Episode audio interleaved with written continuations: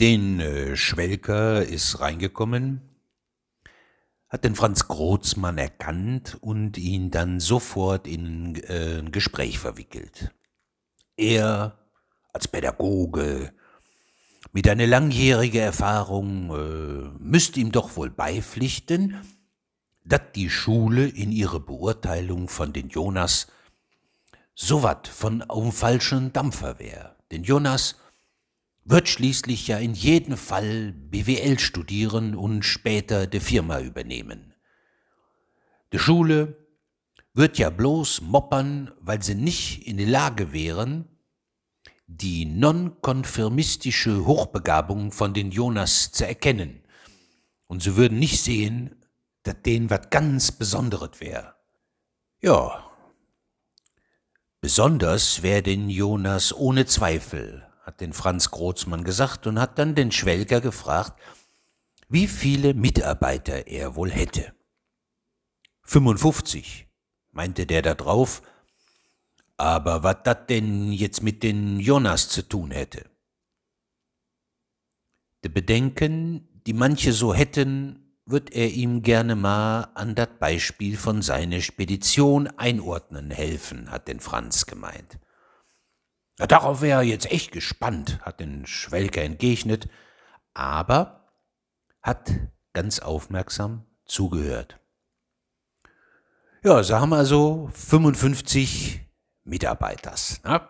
von denen einer so was ganz Besonderes ist. Und das zeigt er auch jeden Tag. Sie sagen dem, fahr dat mal zu den Aldi nach Dorsten. Der fährt aber zum Rewe nach Bochum, weil ihm der Laden besser gefällt. Sie sagen dem, dat er sich wat Wichtiges zu die Ladung in dat Lieferbuch notieren soll. Und er malt sich aber mit dem Kuli ungelenken Blümchen auf den Handrücken. Der Sattelzug Auflieger 7a 8778 und 8a 7787 machen für den Besonderen in ihrem Betrieb keinen Unterschied. Einmal stehen ja de, bei beiden die gleichen Zahlen irgendwo und mehr als zwei Zahlen nebeneinander machen ihn schon ziemlich nervös. Das führt dazu, dass der Fallschirmjägerkaserne jetzt für alle denkbare Zeit genug Wachsmalstifte hat und andererseits ein Schulbedarfsgroßhändler jetzt mal versuchen kann, Nachtsichtgeräte für leichte Kettenfahrzeuge von Rheinmetall unter das Volk zu bringen. Sie beauftragen ihn damit, zu kontrollieren, ob das Rolltor zum Lagerraum richtig runtergelassen ist. Um da nun auch sicher zu gehen, stellten sich, um das genau sehen zu können, beim Schließvorgang genau in der Mitte drunter und wird bös am Kopf verletzt.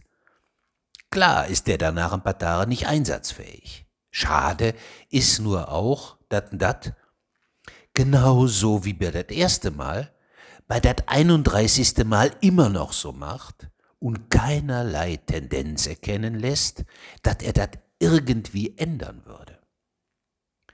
Es hagelt dann auch Beschwerden über den auf ihren Schreibtisch weil der durch die Büros streift und von ihrer internen Mitarbeiters der Süßigkeiten oder besonders lecker aussehende Brötchens und so ohne Kommentar oder mit Wimper zu zucken wegfrisst. Zum Endkunden kommt es spät, oft nach deren Geschäftsschluss, weil einfach auf der Autobahn angehalten hat, um mehrere Stunden damit zu verbringen, zu erforschen, wohin die rotte Wildsäue, die ihn an der Böschung gesehen hat, wohl verschwunden sein könnte. Naja, und selbst in der zweite Jahr bei die Firma is es immer noch normal, dass man nach dat Aufschreiben von eins plus eins dann elf Paletten auf dem Hänger findet und das gute 20 Minuten braucht, um das Gelände überhaupt zu verlassen, weil das Schild Werksverkehr 15 Stundenkilometer ja bei 1 und 5 zusammengerechnet nur 6 ergibt. Problematisch werden über der Zeit auch anfallende Kosten für Instandsetzungen und Reparaturen, weil et eine von seinen liebsten Beschäftigungen ist, mit den Gabelstapler mit vollen Karacho gegen oder in irgendwas reinzufahren, um zu gucken, wer stärker ist.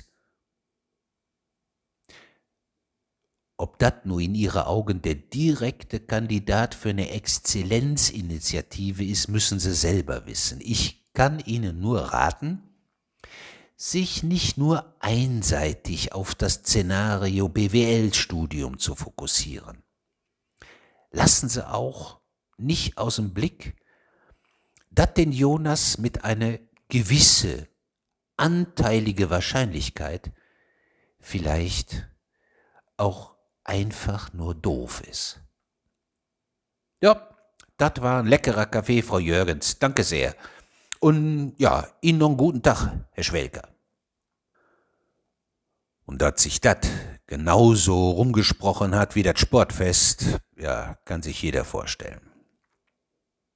Insgesamt hat den Franz Großmann mit einige Sachen da schon das eine oder andere Mal was polarisiert.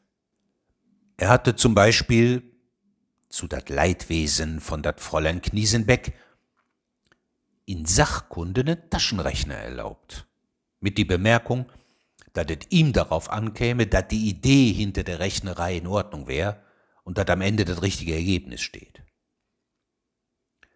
Großes Erstaunen löste bei die Schülers auch das kleine Rollenspiel aus, in dem Paulinchen ne Bank war und die Greta sich jetzt von da wat Geld leihen wollte. Da hat die Greta am Ende aber so wat von große Augen gemacht, dass sie da so viel mehr zurückzahlen sollte, als das, was sie sich ursprünglich mal geliehen hat. Alle haben sie dann auch danach der Elters gefragt, ob das in echt auch so wäre. Und alle haben von zu Hause anscheinend übereinstimmend gleiche Antwort bekommen. Die Kollegen waren auch so wat hin und her gerissen von seinem Klärungsansatz in seine Gruppe, die er nur am Dach des Lieblingsspielzeugs, das die Schule für die Erstklässlers veranstaltet hatte, betreute. Jeder von die Schülers sollte seins nur mal kurz vorstellen. Das gab bei den kleinen Norbert so ein ansatzweises Problem, weil der nur so ein recht auffälliges Klappmesser dabei hatte.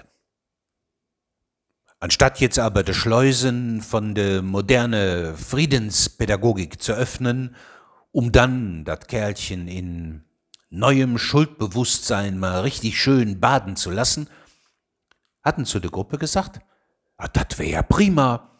Er wird jetzt mit der Norbert mal rausgehen, sie würden ein Stückchen Holz suchen und dann würden sie beide zusammen die Gruppe mal zeigen, wie prima man schnell mal eine Holzflöte schnitzen kann, denn dafür bräuchte man so ein Feitel ja nun mal schließlich. Den kleinen Norbert hatte die Situation mehr so gerochen als zu Ende verstanden und ist dann mitgegangen und hatte trotz der klaren und auch wat harten Ansage, die er von dem Franz unter vier Augen gekriegt hatte, dann auch mitgespielt. Lustige kleine Flöte konnten sie dann recht schnell präsentieren und so waren einige dann mehr oder weniger zufrieden. Äh, das Messer hat den kleinen Norbert äh, von dem Tag an auch zu Hause gelassen. Hätte jetzt irgendwann später mal einer genau hingeguckt, wäre wohl unter Umständen der Auswahl von exakt dreieckig gespitzte 6H-Bleistifte mit Metallhülse in eine Federmappe aufgefallen, aber da hat ja nie einer geguckt. Eine im Grunde gute Idee von das Ministerium hatte nur aber ausgerechnet dafür den Weg geebnet, dat aus die Person Franz Großmann, über die man entweder angetan oder angesäuert wat erzählen konnte, im übertragenen Sinne eine echte Spaltaxt mit überragender Rockwell-Härte wurde. Für die vierten Klassens wurde die sogenannte Lesekompetenzinitiative in das Leben gerufen, weil Auswertungen von Klassenarbeiten den wat dringenden Verdacht hatten aufkommen lassen, dat in der Breite Text im Kern eher wat is, dat Bilder stört. Um jetzt diesen erkennbaren Trend wenigstens ein bisschen wat entgegenzusetzen, sollten in Kleingruppen unter Anleitung einer Lehrkraft Texte gelesen, gegenseitig vorgelesen und auch inhaltlich besprochen werden. Das Zückerchen für die Schülerinnen und Schüler war nur, dass sie sich die Gruppe nebst Leitung erstmal aussuchen konnten. Ja, das war dann auch gar nicht verwunderlich, dass sich de Einhornliebhaber bei die Kniesenbeck sammelten, die mit ihrer fliederfarbene Bluse und ihre fliederfarbene Pädagogik äh, eher schon mal eine unkomplizierte Zeit versprach, solange man lieb lächelte und alles und jeden einfach nur gut fand oder zumindest so tat, als ob. Aus einem eigenen Antritt raus hatten sich bei den Franz Großmann jetzt nur zwei gemeldet, die Laura und den Simon. In andere Gruppen nicht untergekommen waren Luca, Mila, Thomas, Lena und Nele. Die kriegte er dann noch zugeteilt. Der Anfang von das erste Treffen verlief dann auch für alle, bis auf Simon und Laura, die du auch schon mal mit einem eigenen Buch in der Hand sehen konntest, eher wat von erwartungsgemäß.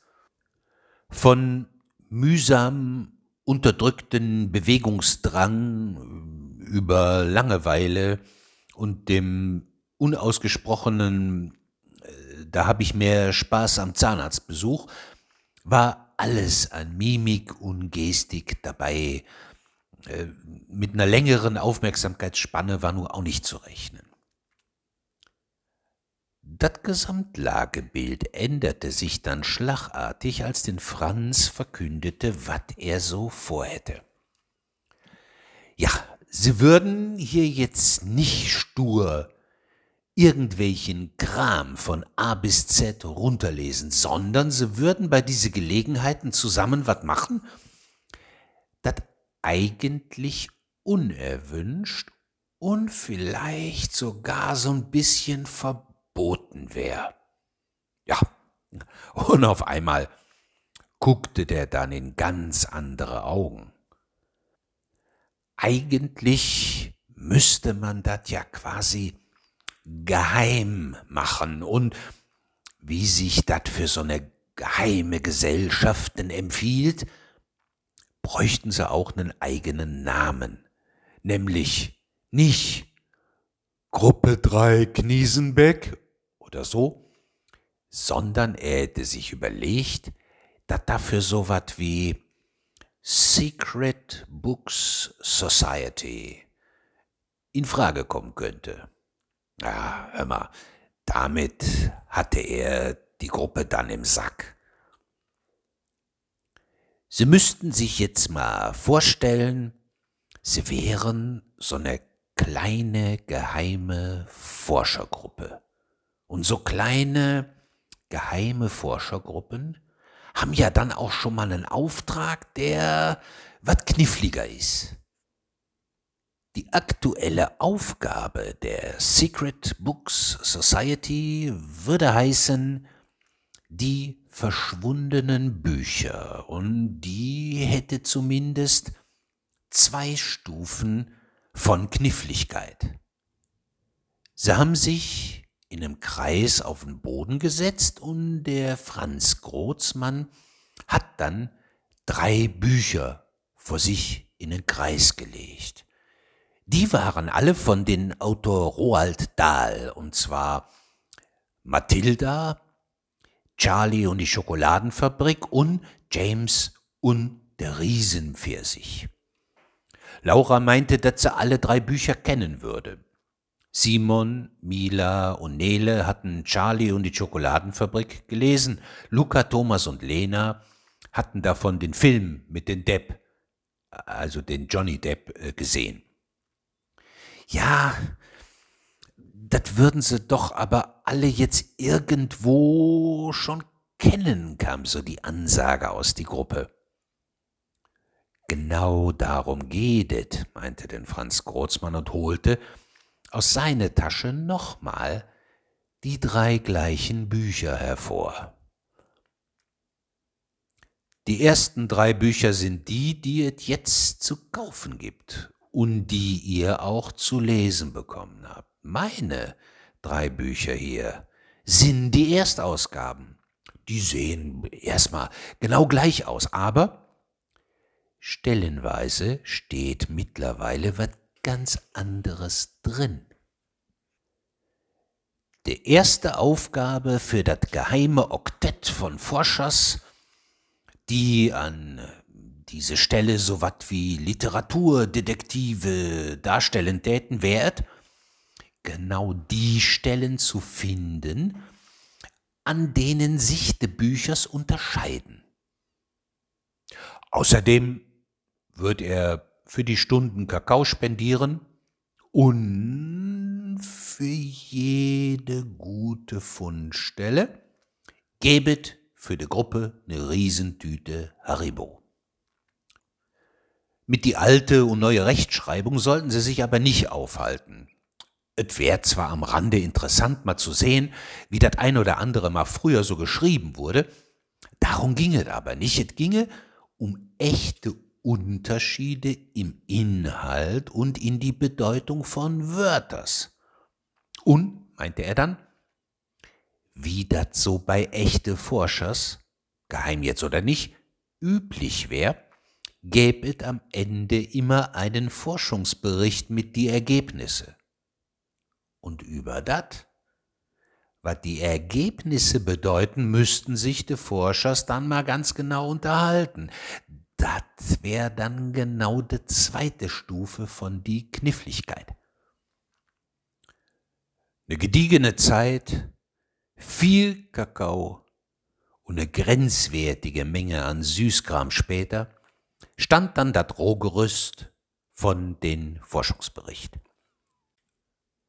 Da hatte die Secret Book Society am Ende ganze Arbeit geleistet, denn so wie die in Fahrt waren, hatten sie auch noch andere Kinderbuchklassikers mal unter der Lupe genommen.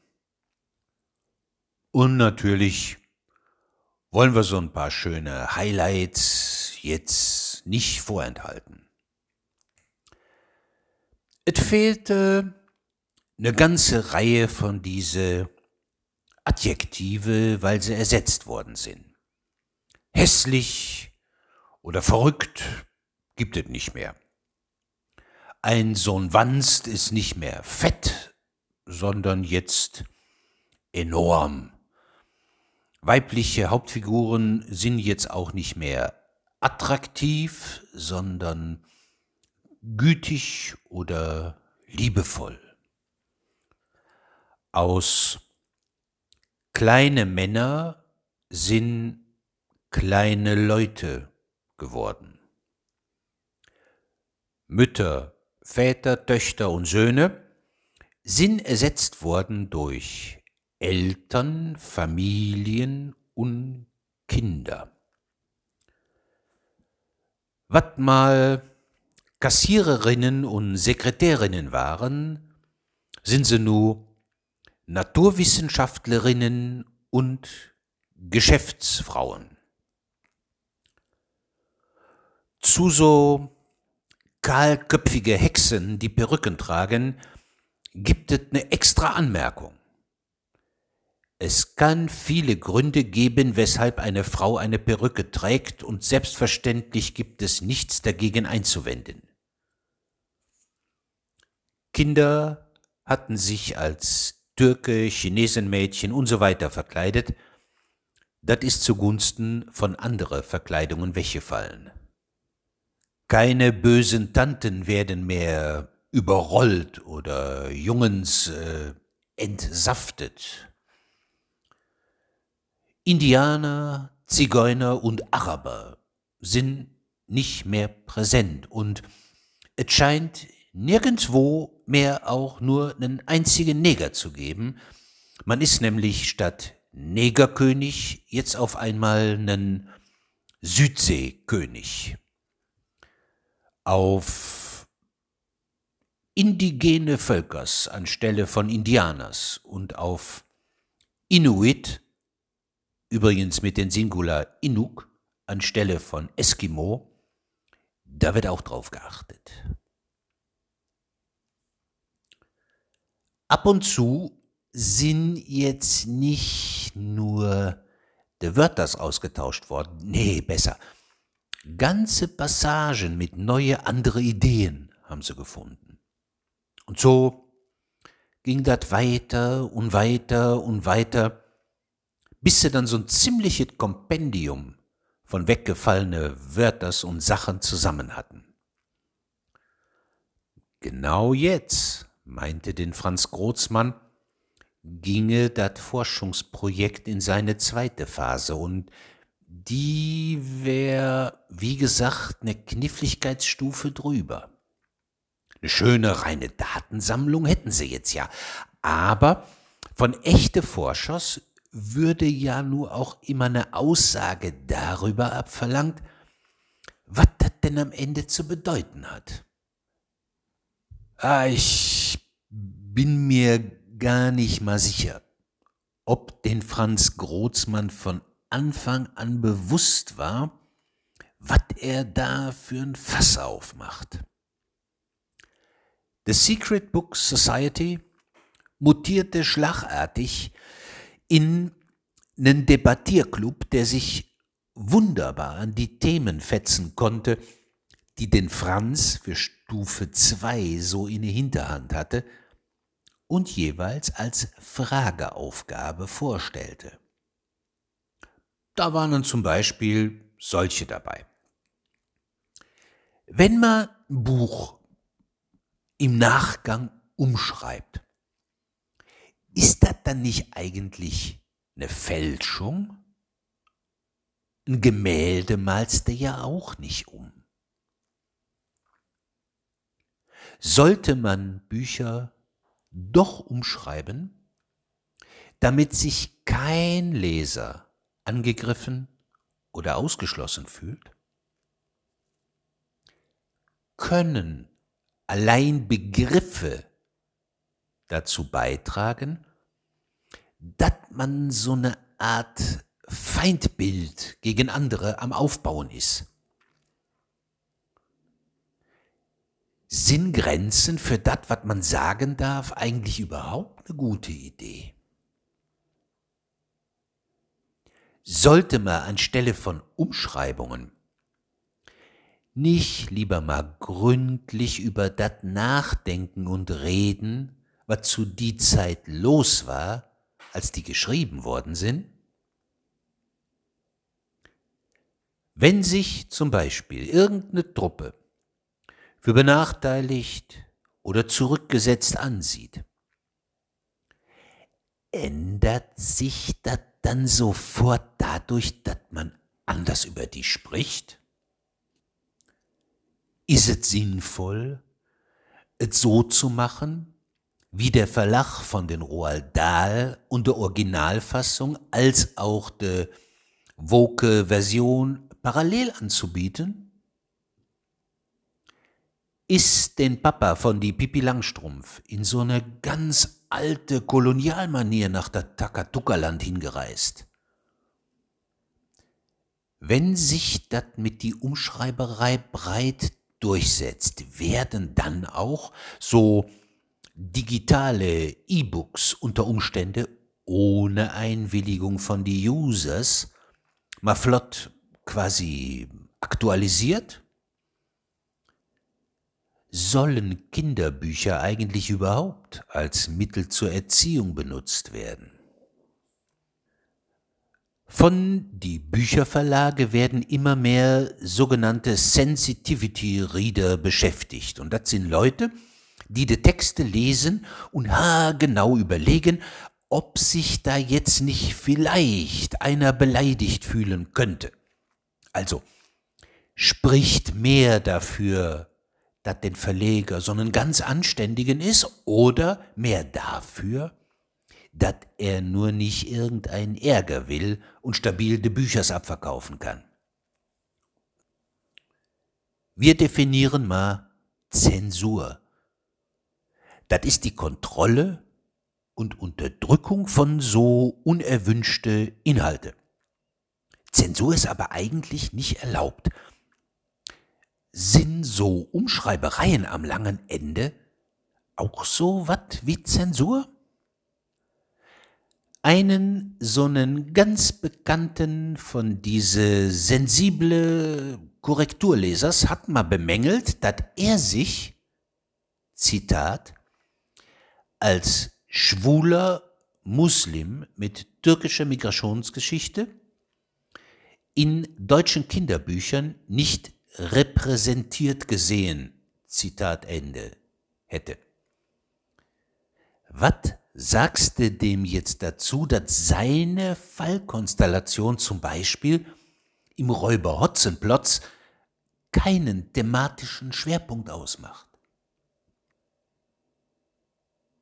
Wenn man anfängt, quasi klassische Texte immer wieder gemäß aktueller Vorstellungen umzuschreiben, warum werden dann gerade die Sachen nicht angepackt, die längst überfällig sind und es vielleicht viel dringender nötig haben als Kinderbücher, die Bibel, der Koran oder der amerikanische Verfassung, so als Beispiel. Änderungen von Begriffen gibt es nicht nur in Büchers. Versucht, weitere Beispiele wie das folgende zu finden. Bombay in Indien heißt seit dem Ende der britischen Einflussnahme Mumbai. Mumbai ist nur aber keine Erfindung von Freiheitskämpfers, sondern ein Begriff von die Hindu-Nationalisten, die mit dieser neuen Namensgebung ihren Machtanspruch gegen die dortigen Muslime demonstrieren. Wann werden Euphemismen eigentlich zur Trottelsprache? Findet andere Beispiele nach folgendem Vorbild. Ein Behinderter ist nicht mehr behindert, sondern anders befähigt beziehungsweise ein Mensch mit anderen Bedürfnissen. Ist die Vorstellung abwegig, dass Stolz und Selbstbewusstsein bei Minderheiten, die angeblich so kränkungsempfindlich sind, dort groß genug sind, um über wenige Worte in einem Kinderbuch zu lachen? Ist die Idee, Minderheiten in so Sprachwatte zu packen, nicht dem Gedanken von Neokolonialismus erheblich näher als dem der Emanzipation. Wie ist eure Meinung zu dem nachfolgenden, aus verschiedenen Zitaten zusammengesetzten Text? Jetzt geht das los. Texte sind Erkenntnisinstrumente. Werden die nachträglich umgeschrieben, wird nicht bloß ein inkriminiertes Wort eliminiert. Es wird auch das Gedächtnis an jene Denkweisen ausgelöscht, für die das Wort gerade Zeugnis ablegen könnte und müsste. Es spricht gerade nicht gegen einen Text, wenn er auffühlt und Widerspruch herausfordert. Ein Buch muss die Axt sein für das gefrorene Meer in uns, hat den Franz Kafka in einen Brief geschrieben. Die neue Inquisition macht aus der eigenen Empfindsamkeit ein Herrschaftsinstrument. Die Welt braucht nicht besser zu werden, solange nur nichts Kränkendes, Verletzendes, Irritierendes die eigenen Kreise stört. Die angestrebte Ausmerzung, zum Beispiel des Wortes Neger, ist darum lediglich das Symptom einer egozentrischen Tendenz, an deren Ende die Grabesruhe der Selbstgenügsamkeit herrscht. Insgesamt ist es durch die Verbreitung einer solchen Geisteshaltung nahezu unmöglich geworden, eine Diskussion über divergierende Ansichten ruhen zu lassen und sich am Ende einig zu sein, dass man uneinig ist. Wie bewertet ihr Folgendes? Die Universitätsbibliothek Freiburg versieht eine Reihe von Büchern mit dem Vermerk sekretiert Benutzung nur im Sonderlesesaal zu wissenschaftliche Zwecke. Auf Nachfrage teilt die Bibliothek mit, dass sie diese Werke als potenziell volksverhetzend betrachtet und befürchtet, sich strafbar zu machen, wenn sie allgemein zugänglich wären. Genau diese Bücher sind jedoch im Buchhandel frei verfügbar und in der Unibibliothek kann man die Werke des sowjetischen Diktators Josef Stalin oder von Said Qutb, dem wichtigsten Vertreter der Muslimbruderschaft und Theoretiker eines radikalen Islamismus ganz normal ausleihen. Ja, mancher hätte jetzt wohl gedacht, ach, komm, lass mal stecken, so neun- oder zehnjährige sind doch schon mit die erste Frage vollkommen überfordert. Tja, Pustekuchen. Die Wörters, die sie nicht kannten, hat den Franz Großmann erklärt. Und dann haben die aber so wat von losgelegt mit die Diskutiererei, das glaubst du gar nicht. Und da zog sich dann hin, bis irgendwo das Ende von dat vierte Schuljahr mal so am Horizont aufschien. Da hat den Franz Großmann noch seine letzte große Rakete gezündet, weil er beobachten konnte, dass aus einem Haufen von so eher wat, na, maulfaulen Schülers eine Gruppe von überlegten, manchmal wat spitzzügigen Debattierern am Wachsen war. Es gäbe da, sagte er, noch die quasi Königsklasse von die Kniffligkeit. Bis hierhin war das bei unsere Fälle ja so, es wird ein Buch in Form von einer aktuelle Ausgabe verkauft. Da stehen andere Wörter drin, als das bei die Erstausgabe so den Fall gewesen ist. Da haben wir jetzt lange drüber gesprochen. Was wäre jetzt aber, wenn irgendeiner auf die Idee käme, nicht nur reine Begriffe nachträglich zu ändern, sondern echte Geschehnisse im Nachhinein anders darzustellen, als sie wirklich passiert sind. Dann gäbe es auf einmal nicht nur einen neuen Namen für irgendwas oder irgendwen, sondern es gäbe eine Art neuer, sagen wir mal, offizieller Wahrheit, die aber in der echten Wirklichkeit, zum Beispiel geschichtlich, so nie passiert ist. Ja, wer denn auf so eine hinterfotzige Idee käme, hat die ganze Society dann gefragt. Es gab so der Franz, Staaten und Regierungen, die haben das gemacht. Und es gibt Staaten und Regierungen, die machen das heute noch. Es braucht einen jetzt nicht wirklich wundern, dass den diesbezüglichen Austausch bis an das Ende von das Schuljahr dauerte, wo dann übrigens auch die sekundierende Tätigkeit von den Franz Großmann planmäßig auslief. Zum Abschied hatte er jedem dann aus die Gruppe das Buch 1984 von diesen Georg Orwell als äh, Geschenk in der Hand gedrückt und gemeint, sie sollten das erstmal so und später in das englische Original lesen, das wäre in mehrerlei Hinsicht sprachlich interessant. Bei seinem Abschied war die Secret Book Society natürlich auch Thema in das Abschlussgespräch mit die Schulleiterin, die sich nicht hundertprozentig sicher war, ob soweit die Anforderungen von diese Lesekompetenzinitiative nicht doch wat arg gedehnt hätte. Augenzwinkernd sagte den Franz dann, ja, Lesekompetenz heißt Denkkompetenz. Egal, wie das schulisch jetzt für Luca, Laura, Thomas, Lena, Nele, Simon und Mila weitergeht.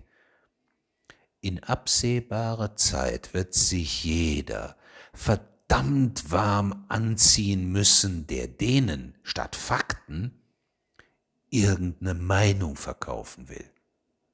Das reicht doch. Ja, liebe Gemeinde, ich hoffe, das hat gefallen. Ja, wenn nicht, äh, dann kann ich das auch nicht ändern. Bis zum nächsten Mal bei den Bildungs- und Freizeitkanal von Die lustigen Werwölfe. Bis dahin, allen eine gute Zeit.